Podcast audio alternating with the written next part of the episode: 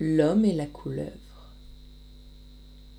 Un homme vit une couleuvre. Ah, méchante, dit-il, je m'en vais faire une œuvre agréable à tout l'univers. À ces mots, l'animal pervers, c'est le serpent que je veux dire, et non l'homme. On pourrait aisément s'y tromper.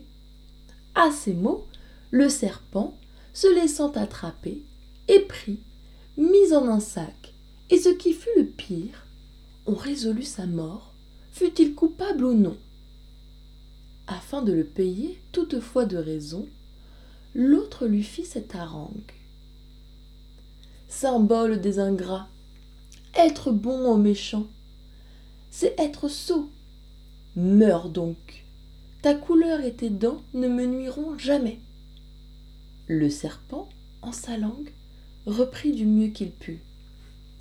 S'il fallait condamner tous les ingrats qui sont au monde, à qui pourrait-on pardonner?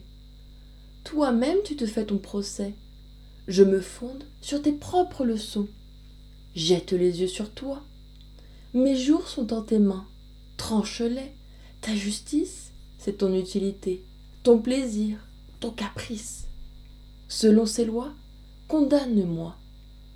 Mais trouve bon qu'avec franchise, en mourant au moins, je te dise que le symbole des ingrats, ce n'est point le serpent, c'est l'homme. Ces paroles firent arrêter l'autre. Il recula d'un pas. Enfin, il repartit. Tes raisons sont frivoles.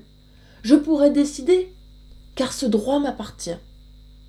Mais rapportons-nous-en. Soit fait, dit le reptile. Une vache était là. On l'appelle. Elle vient. Le est proposé. C'était chose facile. Fallait-il, pour cela, dit-elle, m'appeler? La couleuvre a raison. Pourquoi dissimuler? Je nourris celui-ci depuis longues années. Il n'a sans mes bienfaits passé nulle journée. Tout n'est que pour lui seul. Mon lait et mes enfants le font à la maison revenir les mains pleines. Même j'ai rétabli sa santé que les ans avaient altérée. Et mes peines ont pour but son plaisir ainsi que son besoin. Enfin me voilà vieille, il me laisse en un coin, sans herbe. S'il voulait encore me laisser paître, mais je suis attachée. Et si j'eusse eu pour maître un serpent, eût-il su jamais pousser si loin l'ingratitude? Adieu, j'ai dit ce que je pense. L'homme, tout étonné d'une telle sentence, dit au serpent Faut-il croire ce qu'elle dit? C'est une radoteuse. Elle a perdu l'esprit. Croyons ce bœuf. Croyons, dit la rampante. Ainsi dit, ainsi fait. Le bœuf vient à pas lents. Quand il eut ruminé tout le cas en sa tête, il dit que du labeur des ans, pour nous seuls, il portait les soins les plus pesants.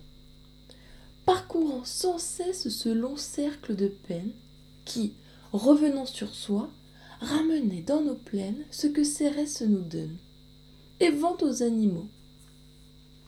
Que cette suite de travaux pour récompense avait, de tous, tant que nous sommes, force coup, peu de gris.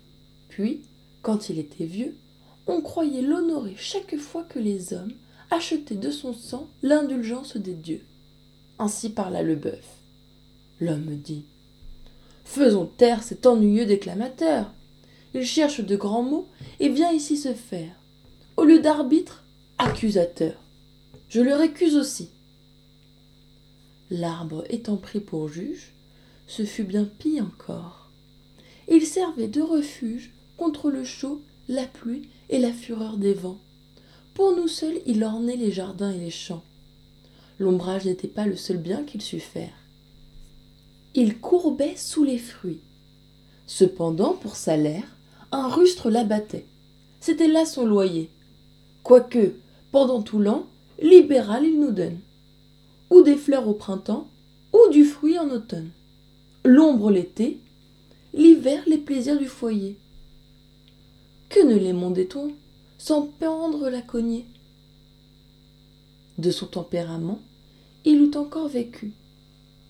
L'homme, trouvant mauvais que l'on l'eût convaincu, voulut à toute force avoir cause de gagner. Je suis bien bon, dit-il, d'écouter ces gens-là. Du sac et du serpent, aussitôt il donna contre les murs, tant qu'il tua la bête. On en use ainsi chez les grands. La raison les offense. Ils se mettent en tête que tout est né pour eux, quadrupèdes et gens et serpents. Si quelqu'un desserre les dents, c'est un sot. J'en conviens, mais que faut-il faire? Parler de loin ou bien se taire?